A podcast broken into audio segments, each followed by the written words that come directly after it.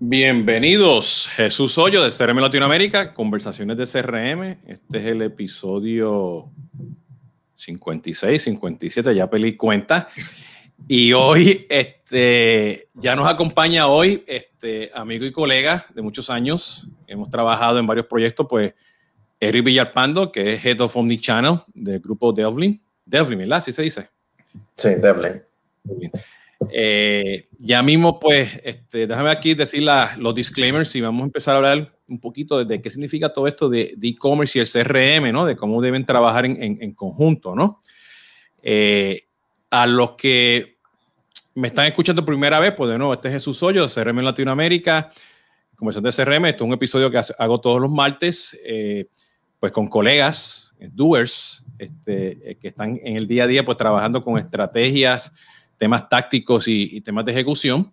Eh, y estamos pues en vivo en LinkedIn, en, Twitter, Facebook, eh, YouTube y luego pues se produce esto en los podcasts que tengo pues en, en los diferentes canales desde eh, SoundCloud y Spotify y Apple y Google y también luego pues los estaré subiendo a Instagram. estos episodios también, uno sí, uno no, también lo estoy haciendo con Esteban Koski, que ahora él es este, Chief Evangelist de, de CX en SAP. Él nos va a estar este, eh, pues, eh, compartiendo con nosotros el otro, fin de, el otro fin de semana y vamos a estar así unos, unos, unos días, ¿no? Eh, bueno, yo sé que también este, aquí Eric conoce a Esteban, ¿no? Vamos a hablar de todo esto, ¿no? Pero primero, Eric, cuéntanos un poquito quién tú eres, qué tú haces, por qué ese título de Head of Omnichannel. Suena muy importante. Sí, suena importante, es, bastante interesante, pero bueno, este, un gusto estar acá contigo, Jesús, como siempre. Este, disfrutamos mucho las charlas, ya sabes. Este, a veces eh, tirar ideas sobre CRM y cómo hacer las cosas mejor está interesante, ¿no? Y bueno, sobre transformación digital en general, ¿no?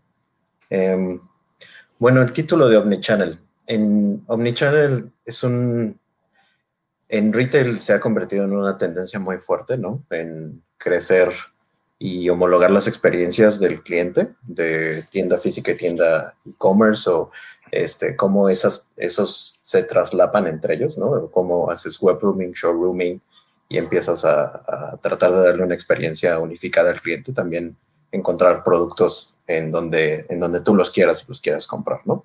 Este, marketplaces y muchas cosas que se han adicionado a esto, ¿no? Pero en realidad creo que es lo que hemos platicado mucho tiempo tú y yo, ¿no? Es cómo hago que los datos, la tecnología, los procesos y la gente se unifiquen para dar una experiencia de calidad al cliente, ¿no? Y eso sucede en cualquier industria que de las que hemos estado eh, y hemos convivido tú y yo en proyectos, ¿no? Este, travel and transportation, retail, eh, food, eh, este, food services, etcétera, ¿no? Creo que es muy interesante este ecosistema que se crea, ¿no? Oye, este, eh, Eric, porque hay una confusión allá afuera en el mercado, bueno, en la industria, ¿no? De, en, dónde, en dónde está la omnicanalidad, porque, eh, o sea, me llama mucho la atención, o sea, que tú tengas ese título número uno, ¿no? Y, o sea, y estás en, estás en la parte de e-commerce también. Eh, y, y tú a ti te gusta construir todos estos ecosistemas, ya mismo vamos a entrar en detalle, pero ¿por qué porque todo el mundo cuando piensa omnichannel, lo primero que piensa es pues la omnicanalidad en, los canales de servicio, ¿no? O sea, no lo piensan en todo el ecosistema, ¿no? Ese, esa es la, la, queja número que yo tengo allá afuera con WhatsApp, ¿no? Todo el mundo dice, vamos a poner WhatsApp, ¿no? Y, y, me, o sea, voy a buscar un Verify or Certify application, ¿no? Que se, que se integra a mis canales de servicio o, o, al, o al, canal de, de ventas o al canal de marketing, pero nunca al, al, ecosistema, a la omnicanalidad, ¿no? ¿Cómo, ¿Cómo tú ves eso en el mercado, no? Porque todos los vendedores te están vendiendo omnicanalidad, pero no en el, en el, en el contexto de, de, la experiencia completa, ¿no? Simplemente en un canal, ¿no?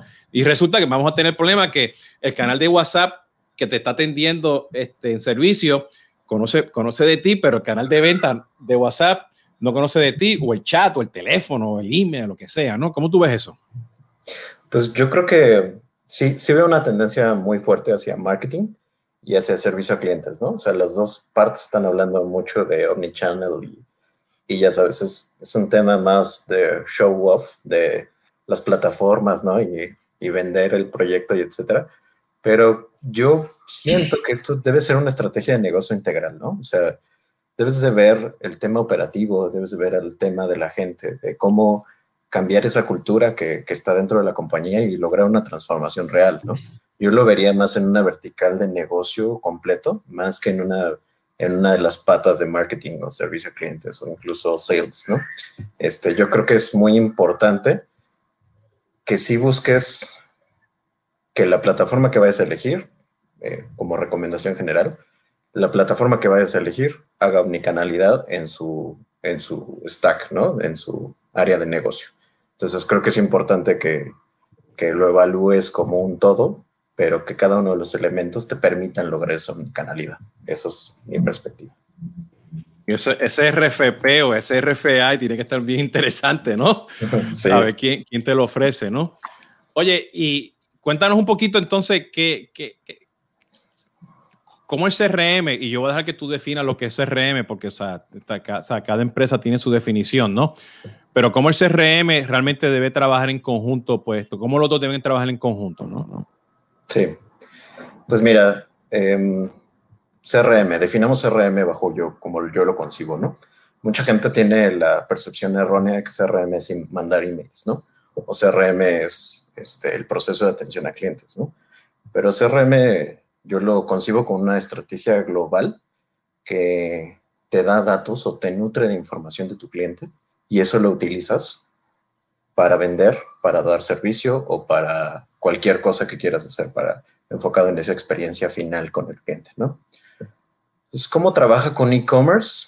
Bueno, a mí me ha ayudado muchísimo en el tema de mejorar performance, ¿no? Eh, mejorar tasas de conversión, mejorar la pauta publicitaria que yo estoy haciendo, hacerla mucho más eficiente. Porque si te fijas y solo vemos el punto de vista del carrito de compra, ¿no? O el, este, o el cómo mando emails con mis promociones, ¿no? Eso, eso se queda pobre, ¿no? Si, si no tienes una buena estrategia en cuanto a cómo capturo esos, esos clientes, cómo les pongo una, un web form donde me dejen su email y me den su opt-in, y a partir de eso yo unifico el perfil del cliente y cuando ya tengo ese perfil de cliente, empiezo a entender qué le está gustando basado en su comportamiento, ahí es donde el CRM toma importancia, ¿no? Que yo sé que vamos a, a tocar el tema más adelante del CDP, ¿no? Pero este, en ese aspecto, en esa perspectiva de CRM, pues te agrega mucho valor si haces audiencias bien enfocadas en ese cliente, audiencias bien enfocadas en el interés que te demuestra ese cliente con el comportamiento en tu sitio web y audiencias bien enfocadas en el momento adecuado para venderle a ese cliente, porque si tú le mandas un producto, publicidad de un producto que se compra cada tres meses, pero se lo mandas mensualmente, obviamente no va a suceder. Entonces tienes que encontrar el momento adecuado. Entonces, no es, creo que es más enfocado en cuál es la estrategia que quieras seguir, pero el CRM es un potencializador de tu e-commerce, ¿no? Y mucha gente en, cuando hacemos eh, los ejercicios de total cost of ownership, ¿no? Pues dicen, el CRM te da un plus, ¿no? Te da siempre un uplift en, en cada uno de los esfuerzos que estás haciendo, pero la estrategia tiene que estar bien, bien estructurada, ¿no? me, mencionaste algo, que, hay que ir más allá del abandono del, del carrito, ¿no? Y ese es el, lo que es el, lo que es el shopping cart, lo que es este, tus recomendaciones, lo que es el retargeting, que todas estas cosas te siguen por todos lados, ¿no? Este, o sea, tradicionalmente pues, vemos todo eso separado. Entonces, por lo que estoy escuchando es que, teniendo el CRM, todo el CRM, el e-commerce, pues ya puedes juntar todo eso en un conjunto de, campañas, de performance, para que no solamente diga, ah, me están tratando de vender, ¿no? Porque, el problema que yo tengo pues, con todos los e-commerce allá afuera, y justamente con esto que son direct consumer también, ¿no? Que están constantemente, ponme tu email aquí, hazme esto, ¿no? Como que están están tratando de, acercarse a mí, pero, pero una forma intrusiva, ¿no? O sea, como que no me están dando el valor, ¿no? Y tú lo que estás diciendo prácticamente es que, con los datos, pues ya puedes este, pues, pues, no ser intrusivo y, ser un poquito más, añadir valor a esa experiencia, ¿no? Y, más allá de, la abandono del carrito, la cantidad de, textos, push notification, que me llegan a mí cada vez que yo abandono el carrito, ¿Me entiendes? Que, que son cosas. Y fíjate, así yo tengo que ir al carrito para ver cuál es el costo del, de, chip chip. ¿Entiendes? No importa si, si el, costo del chip y cuánto se van a tardar ellos en entregarme. Entonces, cuando yo veo que me dicen tres semanas y que el shipping no se me sale más caro que lo que estoy comprando, pues, pues termino en Amazon. ¿no? Entonces, este, bueno, y a veces ese mismo producto, un poquito más lo consigo en Amazon, pero yo sé que me va a llegar al otro día, ¿no? Entonces, que, que, tenemos que pensar que el CRM te pueda ayudar para ir más allá de lo que viene siendo eso, ¿no? ¿Cómo, cómo tú ves? Y yo sé que tú y yo hemos trabajado antes de, de, de la identidad del cliente, ¿no? Y lo que llaman el single sign-on, ¿no? ¿Cómo, ¿Cómo, tú ves ese, ese tema hoy en día de, de, de identificar al cliente. ¿Ok? Exacto. Hoy, hoy en día entro con Twitter, mañana entro con Facebook, mañana entro con un email, este, o entro como un guest a veces. Y yo sé, o sea, que, por ejemplo, Shopify pues, tiene estas cosas muy chéveres que, que te sigue eh, tu tarjeta de crédito, ¿no? Y te dan todas las opciones abajo para pagar. O sea, te, te, te, te identificamos rápidamente en, el e-commerce pero, pero ¿cómo tú usas esos datos? ¿Cómo tú haces esa relación para estar seguro de que, agregues valor que identificas al, consumidor Sí, pues yo creo que sigue siendo algo muy interesante, ¿no? Muy importante la identidad del cliente, el single sign-on. Em, al final el cliente te, da, te está cediendo cierta, cierta información, ¿no? Y esa información te la cede porque para que tú conozcas cuáles son sus hábitos y comportamientos, ¿no? ya sabes, viene CCPA, viene, bueno, GDPR, que ya estaba muy fuerte antes, ¿no? Ahora CCPA se convierte en otra tendencia muy fuerte de bloqueo de cookies.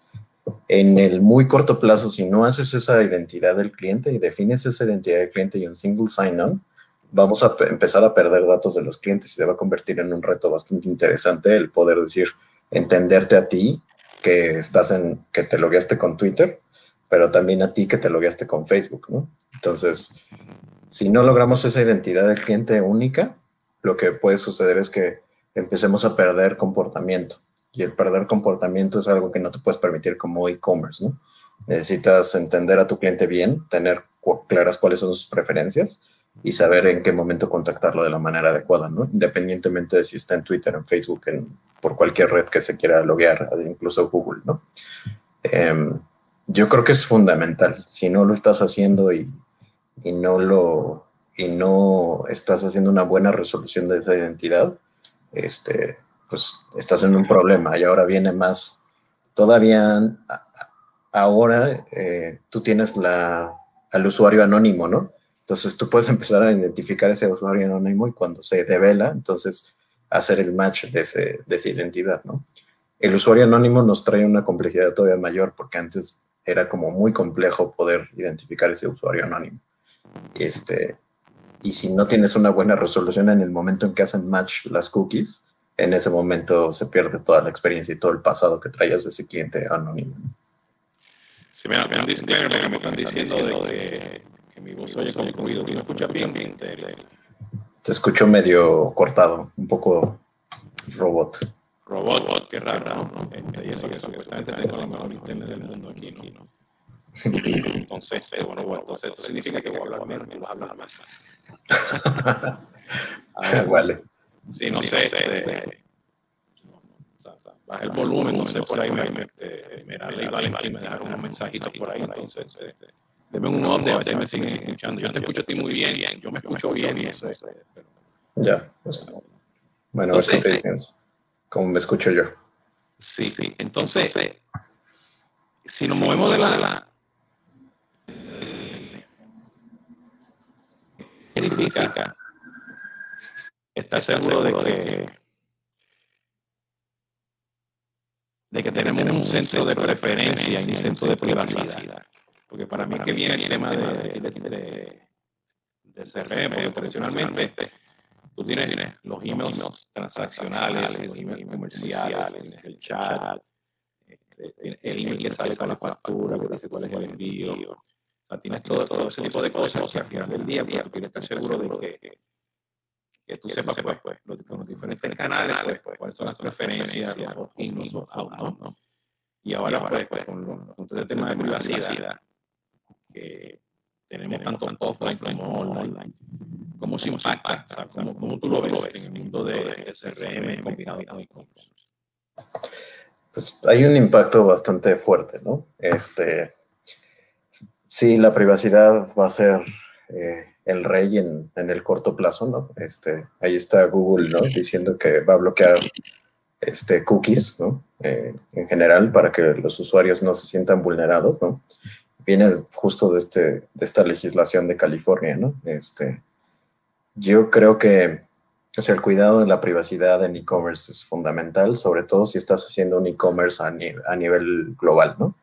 Este, eh, si estás en una empresa pequeña, ¿no? Que tiene un poco, tiene poca exposición y vendes en un mercado muy local, etcétera, pues se convierte en algo no tan crítico, pero de todos modos recibes tráfico de otros lugares, ¿no? Eh, en particular en México no ha sucedido ese, esa transformación de la privacidad de datos como, como debería, pero la tendencia llega, ¿no? La tendencia viene caminando y si no tienes un centro de preferencias bien estructurado en donde le digas al cliente, oye, si quiero recibir promociones, el cliente te diga, quiero recibir promociones, si quiero recibir promociones de este tipo, lo que va a pasar es que te va a hacer un bloqueo general de cookies, ¿no? O un bloqueo general de, de, tu, un opt-out, ¿no? Entonces, si no tienes eso bien estructurado y el centro de preferencias está bien hecho, lo que va a suceder es que vas a perder muchísima información de tus clientes y vas a perder una gran cantidad de leads y de clientes y de prospectos que has estado trabajando durante años, los vas a perder por tener un, un, centro de preferencias malo o una, una, política de privacidad no tan clara. Entonces, creo que lo principal es tener claridad hacia el cliente y decirle, ¿quieres estar registrado en mi e-commerce? ¿Y a qué quieres estar registrado? Si no tienes eso, es muy complejo que los clientes vayan a quedarse por mucho tiempo. Este, cada marca está en su stage, ¿no? En su parte de, de, la, de evolución, en su fase de evolución. Este, y hay unas muy avanzadas como las Travel and Transportation que tienen unos centros de preferencia súper detallados y han evolucionado bastante. Este, en retail yo lo veo muy escaso. Este, en retail la mayoría de las cosas son, este, pues si tienes un opt-in estamos bien, ¿no? Este, hay que evolucionar un poco a que, a que exista exista un centro de preferencias correcto. No, y ahora, ahora, no sé si me escucha mejor. Este, ya. Ok, cambié, cambié el micrófono. Bueno, cambié el driver del micrófono, ¿no? Entonces espero que me está escuchando bien. Este, eh, a veces yo he oído, esto me pasa a mí con la gente de Soho.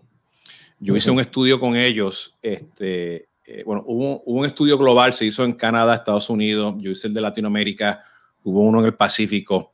Eh, y nos dimos cuenta que yo, yo hice la pregunta justamente del e-commerce, ¿no? Porque con todo este push que tenemos ahora de B2C, B2B, todo combinado, pues este, impacta mucho pues lo que, este, que va bien, ¿no? Sí, ya, ya me dijeron que sí, que se escucha mejor. Gracias, Vale y, Esme. Este, eh, que a final del día, este, el, el, no hay una institución o no hay un grupo oficialmente que se dedica a la privacidad de datos y a los centros de, preferencia, inclusive para todo esto de single sign-on, identidad del cliente, porque va, va, a la par, ¿no? Trabaja mucho, mucho, mucho con eso, ¿no? Y eso es una deficiencia que hay justamente, pues, con, con igualmente con los temas de, que, de manejo de gobierno de datos, que ya vamos a hablar de eso, pero que lo que vimos es que la gente dice, sí, estoy pendiente y sé que tengo que mejorar los centros de preferencia y la privacidad y tengo que tener a alguien que lo maneje, pero como estoy vendiendo y nadie se queja, ¿me entiendes? Pues, y me están dando los datos, pues qué bien, ¿no? Hasta que pase algo, ¿no? ¿Entiendes? Entonces, este, yo todavía, tanto en los CDP o en los CRM, yo todavía no he visto un producto per se, ¿entiendes? Este, que sea 100%, o sea, low code, easy to use, ¿no? Wishful thinking, ¿no? Que se pega a todos los canales para manejar todo eso, ¿no? Este, no sé qué, este, en, los, en nuestros, este, cuando éramos jóvenes, hace un par de años atrás, pues trabajamos con, con Guilla, ¿no? Que ahora es parte de SAP, en, en manejar pues ese tema de identidad, ¿no? Pero hacer un centro de preferencia entre diferentes plataformas y ecosistemas, pues eso es un proyecto per se, ¿no? Entonces yo creo que esa, eh, si hacen un checklist de las cosas que tienen que mejorar eventualmente, como tú dijiste, ¿no? O sea, en la industria de travel a lo mejor mucha gente lo tiene, ¿no? Pero en retail, pues ese centro de preferencia, la privacidad, porque todavía está muy, muy fragmentado, ¿no? Sí. Y eso me trae al Ajá. Pero también hay un tema ahí, ¿no? O sea, la legislación, al menos aquí en México, es muy, es, es laxa, ¿no? Al respecto, es, no hemos definido una legislación que diga qué es exactamente lo que debe de tener un centro de preferencias o qué, qué, es lo que debes de preguntar al usuario, ¿no? Este, entonces, pues yo como retailer lo que digo es, pues ponle un opt-in, ¿no? Ponle un checkbox que diga, sí, acepto todo lo que me digas, ¿no? Este, y ya, me protejo, ¿no? Entonces yo creo que sí debemos evolucionar algo más estandarizado, al menos en, en México, donde sí digan, estos son los lineamientos o esto es la, lo que deberíamos de regular, ¿no? O lo que deberíamos demostrarle al usuario. Pero eso creo que va a venir de más del lado del negocio que del lado de un gobierno, ¿no? Bueno, este, la gente de Soho, que ellos tienen también productos de e-commerce y con su e-, email marketing y su marketing hub, este, ellos tienen lo que se llaman el double, el double opt-in.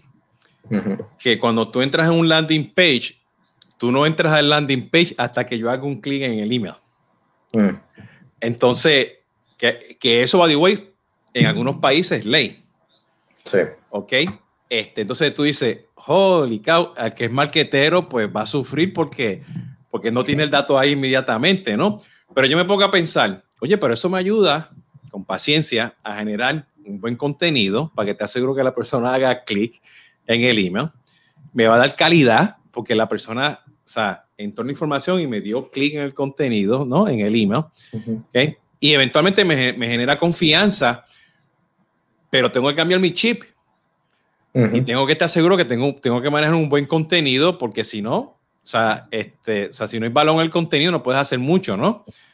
Entonces, eh, que bueno, eso fue lo que pasó pues la semana pasada o hace 30 días, ¿no? Que este, Apple le dijo a Facebook, bueno, a toda la gente, el usuario, el usuario ahora va a escoger qué datos tú vas a compartir, ¿no? Este, bueno, y Safari pues ya viene con, con, con, esa estructura y, y, otros lugares que va a impactar todo esto, ¿no? Y Soho pues es uno de los que está constantemente, o sea, ya ellos están quitando los cookies y todos estos snippets de su página web, ¿no? Para, para enforzar pues a los marqueteros como tú, ¿no? este, a los que están haciendo omnichannel que haya valor, ¿no? Sí. Mira, eh, eh, una de las cosas que, que, que, yo he aprendido contigo, ¿no? Es que, o sea, tú piensas siempre también en ecosistemas y siempre piensas en el CDP, ¿no? Eh, y cuando, pues, he hablado contigo, pues tú siempre, pues, ya tienes, ya estás, ya tienes dos o tres pasos adelantados con los temas de CDP, ¿no?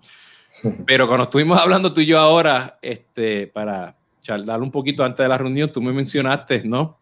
Este, que ahora el CDP o es el datamés, ¿no? Sí, claro. Este, que estamos viviendo en la, en la, en la temporada, en el, en el siglo del datamés. Háblame de eso, porque este, ¿qué significa el datamés? Porque yo sé que lo vivimos todo el día, pero yo creo que tú, tú no puedes explicar muy bien.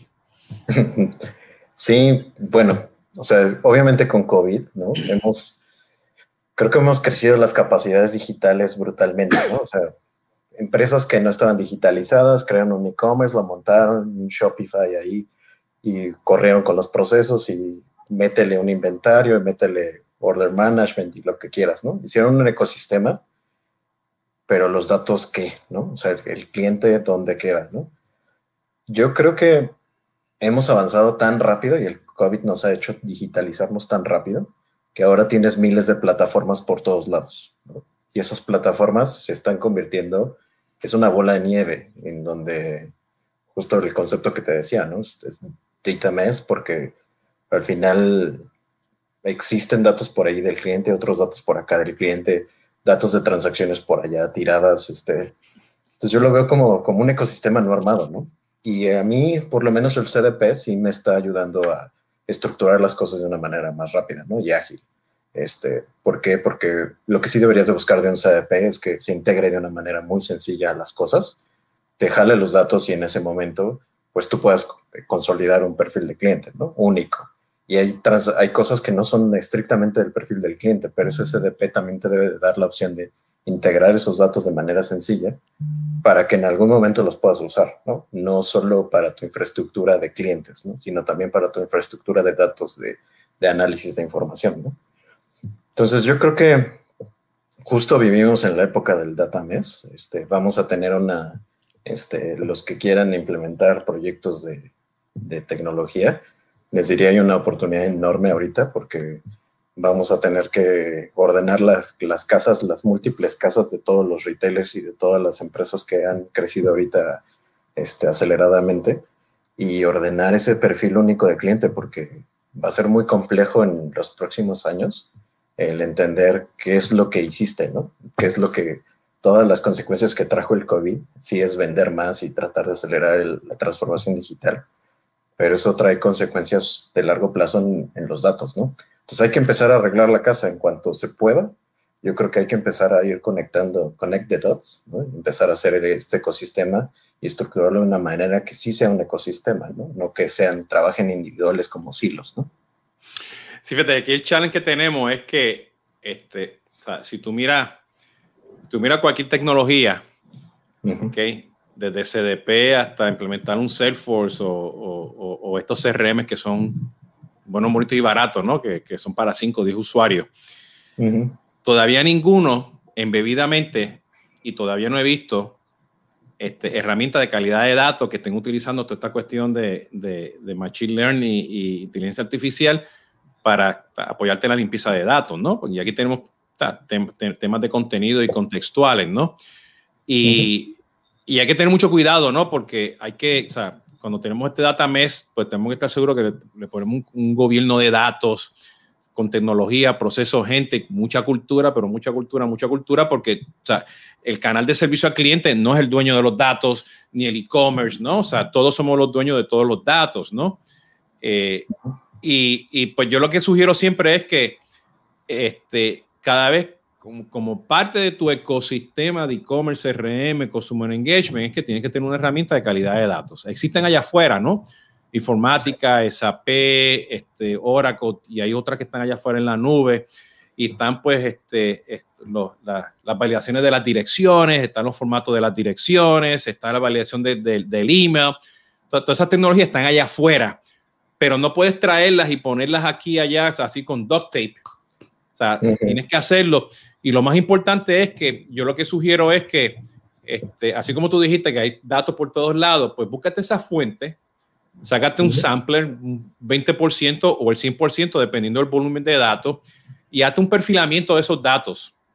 Y con datos sí. básicos, nombre, apellido, email, teléfono, código postal, la dirección, el país, ¿no? Y uno que otro criterio, ¿no? Este, el, el ID único del cliente, lo que sea y ese perfilamiento te va a decir, hay unos criterios y por ahí este, este, esto es un blog aquí con el equipo de Solvit, pues nosotros hemos hecho este tema de calidad de datos y por ahí tenemos un webinar que habla justamente de eso.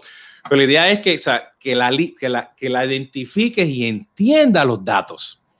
¿Ok? Sí. Que, entienda, que entienda los datos, ¿no? Como lo más sencillo, o sea, que, que tú y yo hemos visto esto antes, pues implementando, pues, por ejemplo, un marketing cloud, ¿no? O cualquier sistema de email marketing, ¿no? Que tienes la, una lista con un email lo tienen los suscriptores, ¿no? Y no hay un modelo de datos porque en tu modelo de datos es la lista de mandar correo electrónico, ¿no? Y eso no es un modelo Exacto. de datos, ¿no? Entonces, tienen que estar seguros que te le pongan un gobierno y le pongan un perfilamiento porque eso luego no te, no te va a ayudar, pues, a, a entender bien sea, y ayudarlo. Y hay mucha gente, sí, sí, sí, tenemos, manejamos los duplicados dentro del CRM o o el, el, el, email pues me, me, identifica el duplicado en el, en el marketing automation. O, o, o, como dicen por ahí, el CDP no te hace TL, te hace este, transform. Y como tienes los metadatos del Salesforce con el de con el Shopify, con SAP, pues te transformo la fecha, ¿no? O te transformo, no sé, este, la, la, la, la ciudad, ¿no? El nombre de la ciudad o el país, pero eso es ahí, los sí. datos viajan por todos lados, ¿no? O sea, ¿cuál es el, la vida, de, de, de, el ciclo de vida de ese dato, ¿no? Eso hay que entenderlo para que no tengas ese data mesh, ¿no? Porque el problema es, sí. lo limpia, pero ¿cómo asegura que siempre se, se mantenga este, limpio, ¿no? Limpio. Uh -huh.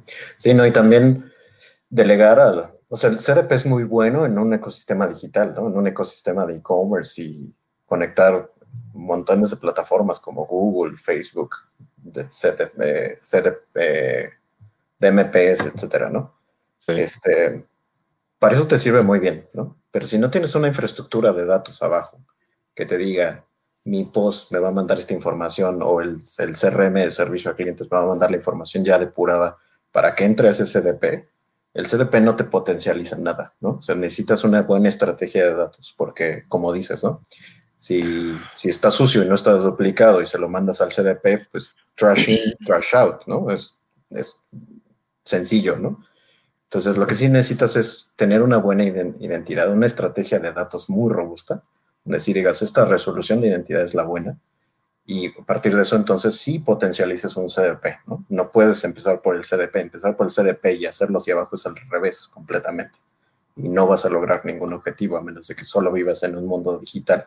Entonces, creo que tienes que bajarlo un poco más y lograr conectar con, con el mundo físico, ¿no? Con leads generados en tiendas o leads este, generados en cualquier otro medio que no sea el e-commerce, ¿no?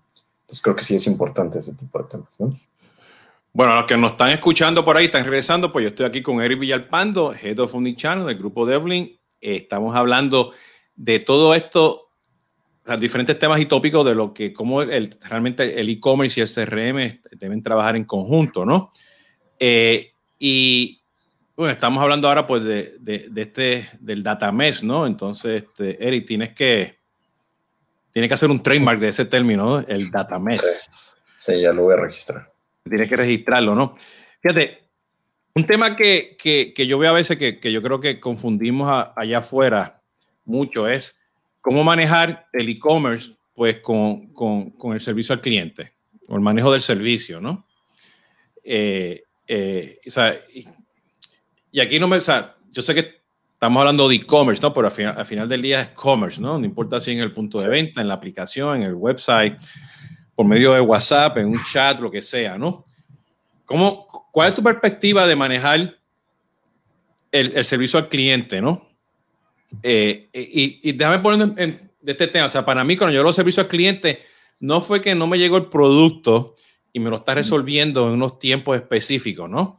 Es que desde que yo estoy yendo a la página web, mis expectativas de servicio ¿Entiendes? Que la imagen esté ahí, que haga un search y aparezca el producto, que haga un FQ, este, que, que en el proceso, como te dije, que, que, si abandono el shopping cart es porque yo quiero saber cuánto me va a costar el shipping, ¿no? Y cuánto tiempo se... O todo ese contexto, ¿no? Este, que a veces yo le digo the best services es el no service, ¿no? Porque me estás, me estás dando todo el contenido para que pues yo tenga una experiencia muy buena, ¿no?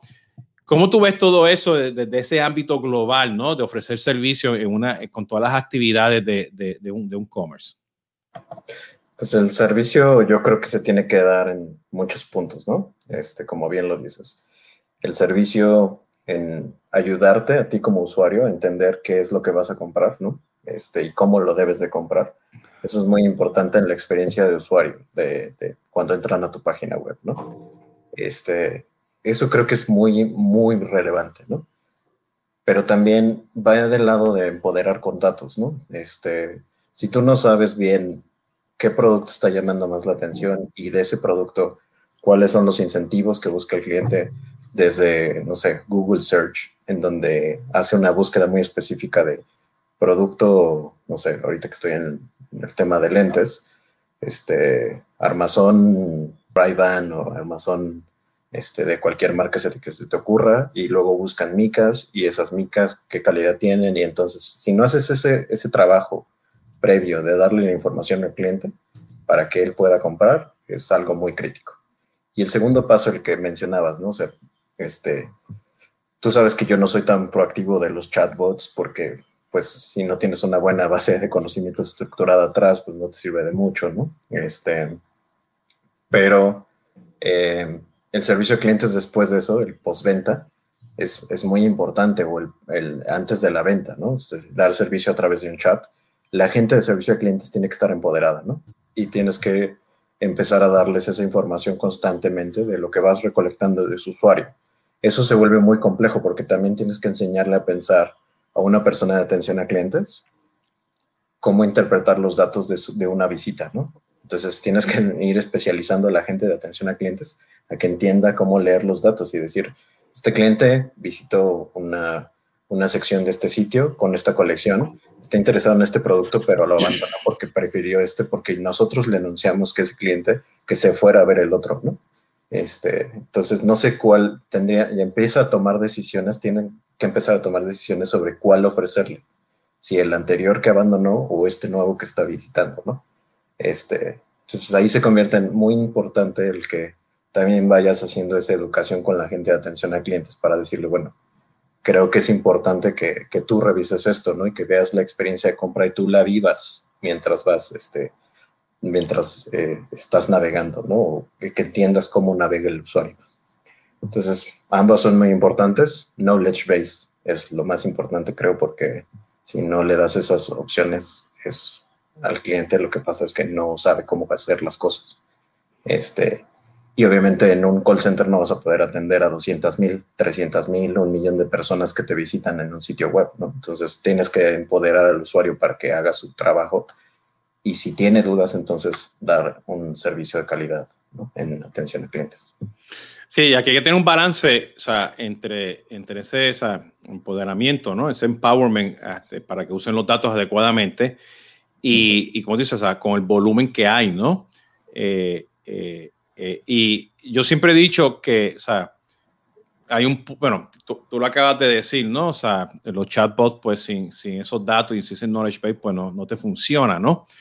Eh, y lo estamos haciendo, estamos haciendo mucho los chatbots para, para acelerar ese proceso de venta, ¿no? Pero si yo creo que si le, si, si le damos ese toque humano, ahora que tenemos que tener mucha empatía, y ellos tienen acceso a lo que yo siempre digo, al small data, o sea, a la última transacción, a la historia que yo tuve en los últimos cinco días, 30 días, ¿no? Porque esa información, a yo verla, a yo, a yo entenderla, pues me puedo entrar, puedo, puedo crear empatía, puedo tener transparencia, te voy a conocer a ti mucho mejor que simplemente decirte, consume la tan value o el modelo predictivo, porque te voy a sacar un pop-up y te voy a decir, cómprame porque yo te recomiendo esto, ¿no? Es como quien dice, Amazon ya está pensando lo que, lo que, lo que yo quiero comprar, ¿no? Me pasó los otros días y me molesté. No sé con quién fue. Estaba hablando con la esposa mía de, este, ahora que vamos a trabajar remotamente, pues ya estamos pues pensando mucho. Bueno, a mí mucho, ustedes saben, pues me gusta el hiking y, estar en, en, los parques nacionales y todo eso, mountain biking y kayaking. Pues estamos pensando por lo que se llama comprar un rooftop tent, que pues lo ponemos encima del auto, del Subaru, ¿no? Este, y bueno, pues ya me están siguiendo por todos lados, pues en, Instagram y todo de ellos, y ya estoy como que me están vendiendo. O sea, el modelo predictivo, inteligencia artificial, ya me está vendiendo. O sea, nadie me está llevando a una comunidad. O sea, nadie está viendo mis últimos clics donde estoy tratando de tener una conversación con gente que lo, que lo está haciendo, ¿no? ¿Entiendes? Este, y eso pues tiene que ver mucho pues con, con el próximo tópico, ¿no? Porque yo, hubo una muchacha que estaba en Oregon con sus perros, estaba en un lago, eh, tenía el hardtop de la, de la caseta de campaña y tenía pues su kayak. Y después yo le pregunté por Facebook, oye, ¿qué, ¿cuál fue ese hardtop que compraste? Uno tal, que sé yo qué, ¿no? Y anuncio por todos lados. Todo el mundo me quiere vender, todo el mundo quiere predecir lo que yo quiero comprar, pero nadie está entendiendo quién es Jesús Hoyos en esas comunidades, esas redes sociales, con los datos más o sea, no, no, te tienes que ir el historial, o sea, lo más reciente, ¿no? Y humanizar esa experiencia para que haya un correo electrónico, un chat o un anuncio específicamente de awareness para entender, porque yo quiero ese, ese, ese, hard top para, para poner las casetas de campaña, ¿no? Entonces, y, y, la razón de hard top es porque quiero poner los kayak arriba. ¿Ok? este, este, eh, esa es la, la, la, idea, ¿no? Y puedo moverme, este, y tengo un Subaru, o sea, o sea nadie, nadie está entendiendo esa conversación, ¿no? Que va a estar hablando de, de, apoderamiento, ¿no? ¿Qué tan importante todo esto de las comunidades, las redes sociales, los FAQ, el autoservicio, ese knowledge base, este, para poder conocer realmente eh, a, ese consumidor? Yo creo que es crucial. O sea, el tema comunidades, entender a tu cliente, a tu social persona, ¿no? Eh, entender qué cosas les tienes que dar como para que se den el, autoservicio eh, es esencial, ¿no? Yo he visto que la conversión crece muchísimo más si tú tienes ese tipo de cosas como preguntas frecuentes o un knowledge base donde le dices qué hacer al usuario y cómo hacerlo. Crece mucho más eh, en comparación con usuarios que no han entrado a esas secciones del, del sitio. Y en redes sociales el performance es muy malo si tú no entiendes bien a quién estás targeteando y cuáles son sus gustos, ¿no? Y una, no hablemos de personalización porque luego nos metemos en otro tema, ¿no? Pero ya cuando haces mil videos o mil cosas para que cada usuario tenga una versión diferente de lo que, de lo que tú le quieres vender, ya es una cosa súper interesante y te complica mucho. La personalización, en mi experiencia, crece más o menos un 30-40% de la conversión en un sitio web, ¿no? Este, y si no lo haces bien, también te pega la inversa, ¿no? Este, entonces, creo que sí es muy, muy importante entender comunidades, entender redes sociales, entender que con eso se puede hacer audiencia, con las conversaciones y con los intereses, se pueden hacer audiencias, ¿no? Y eso se puede empoderar a través de un CDP o lo que, o lo que tú necesites para hacer comunicaciones más enfocadas, ¿no? Y por el otro lado, preguntas frecuentes y autoservicio, pues te va a ayudar a incrementar la conversión porque pues estás ayudando al usuario que sea un journey más sencillo, ¿no? Porque y más en este momento de pandemia, donde tienes a gente que nunca ha comprado a través de e-commerce o que no lo había intentado, que está en una generación donde no entendían eso, ¿no? Entonces, si no lo haces ahorita, es un momento crítico, tienes que hacerlo ya, ¿no? porque eso es importantísimo. Bueno, aquí nos, nos quedan como unos 5 o 6 minutos, Eric, este, y aquí te voy a poner este, el último tema, ¿no? Que yo creo que tiene que ver con todo lo que estamos hablando, ¿no? Este, hay una diferencia entre el website y la aplicación móvil o el punto de venta tradicional. Cuando estás haciendo este eh, e-commerce, uno tiene una ventaja diferente. Son, son, te ayuda en los journeys, te ayuda, te ayuda en la personalización. Prefieres uno sobre el otro. No hay diferencia. ¿Cómo tú lo ves? Pues depende de la escala de tu negocio, ¿no? Este, y yo te pondría otro antes. Este, marketplace versus website versus mobile app. Anda. Entonces, ¿qué pierdes? Yo creo que en Marketplace pierdes todo.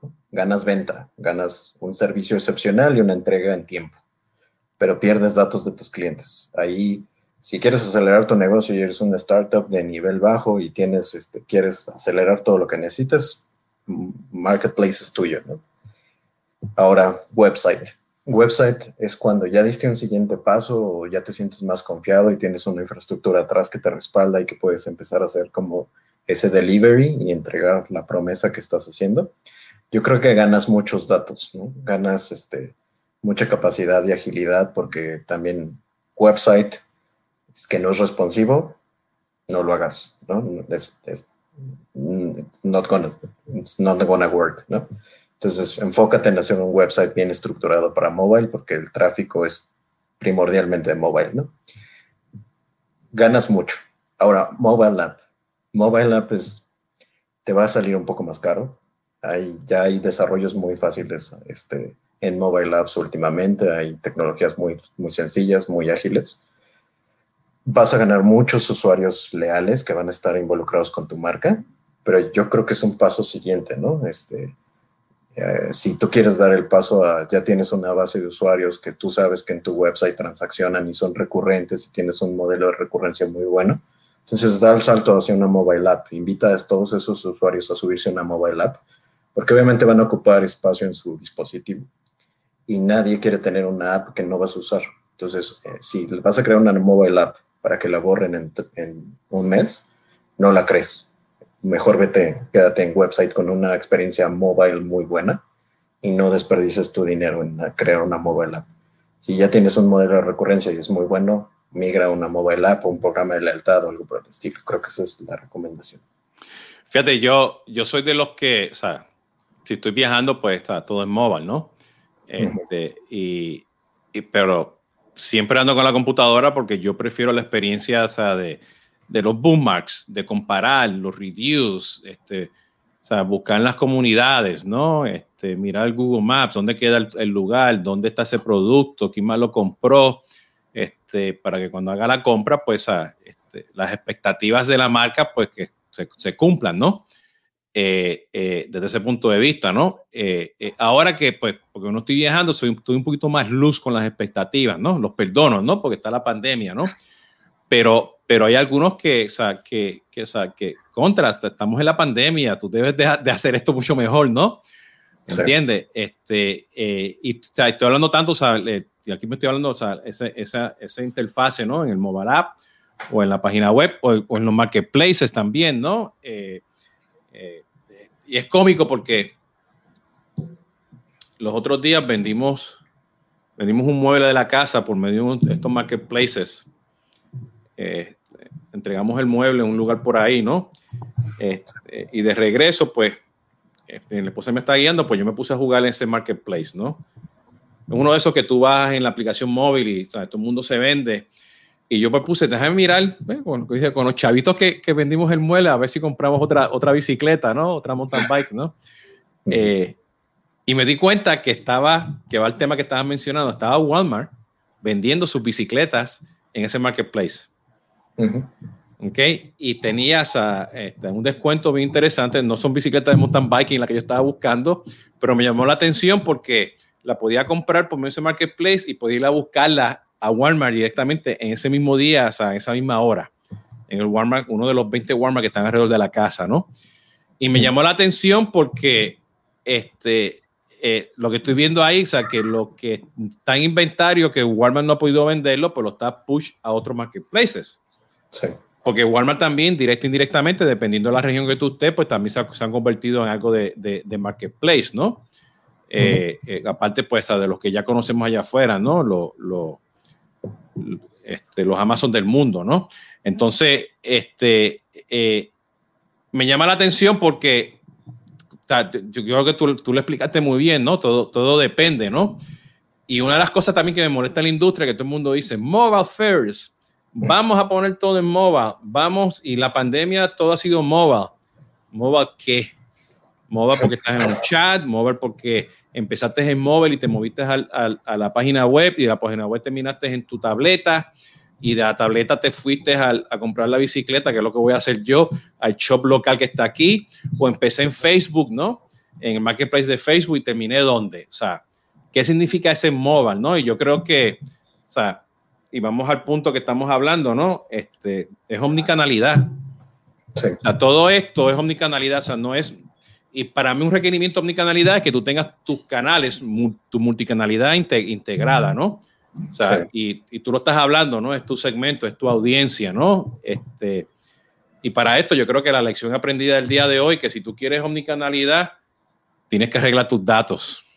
Data, el data mesh lo tienes que arreglar, ¿no? Y yo creo que eso es el, el punto más importante de, de, de, eso, ¿no? ¿Cómo tú lo ves? Aquí que estamos terminando, Eric.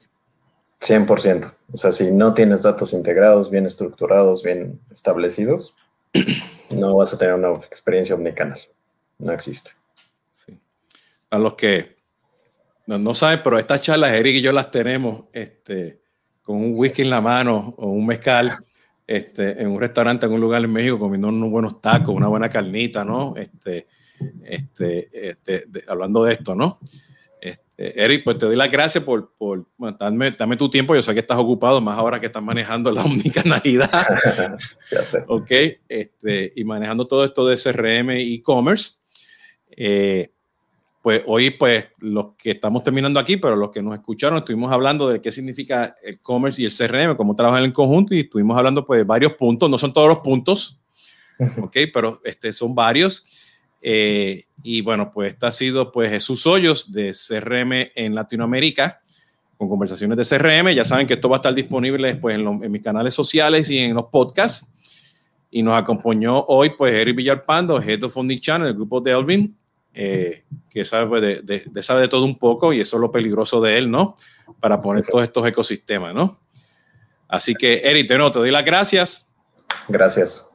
Este, no te me vayas por ahora en lo que salimos aquí. Y de nuevo, este, unos, unos anuncios rapiditos. El jueves este, estoy este, con mi segundo, tercer webinar con la gente de, de Microsoft, hablando pues de manejo de ventas, de lo, de lo tradicional o lo legacy de ventas a lo nuevo de ventas. Es el, el jueves a las 6 de la tarde. Este, estén pendientes a mi timeline para que lo vean o me buscan, lo van a encontrar. Y por ahí, eh, dos semanas después, viene el de servicio al cliente y luego viene uno de este, otro webinar del ecosistema de Microsoft. Y esta semana también, pues tenemos el, los, los, los, temas de analistas de, de Soho. Eh, voy a estar tuiteando y también Avaya tiene su evento que voy a estar tuiteando también del evento de Avaya, ¿no? Entonces voy a tratar de estar en todos lados, ¿no? De una forma u otra, ¿no? Eric, muchas gracias.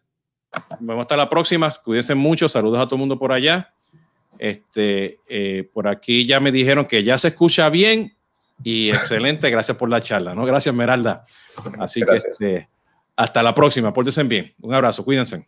Saludos, Eric. Bye.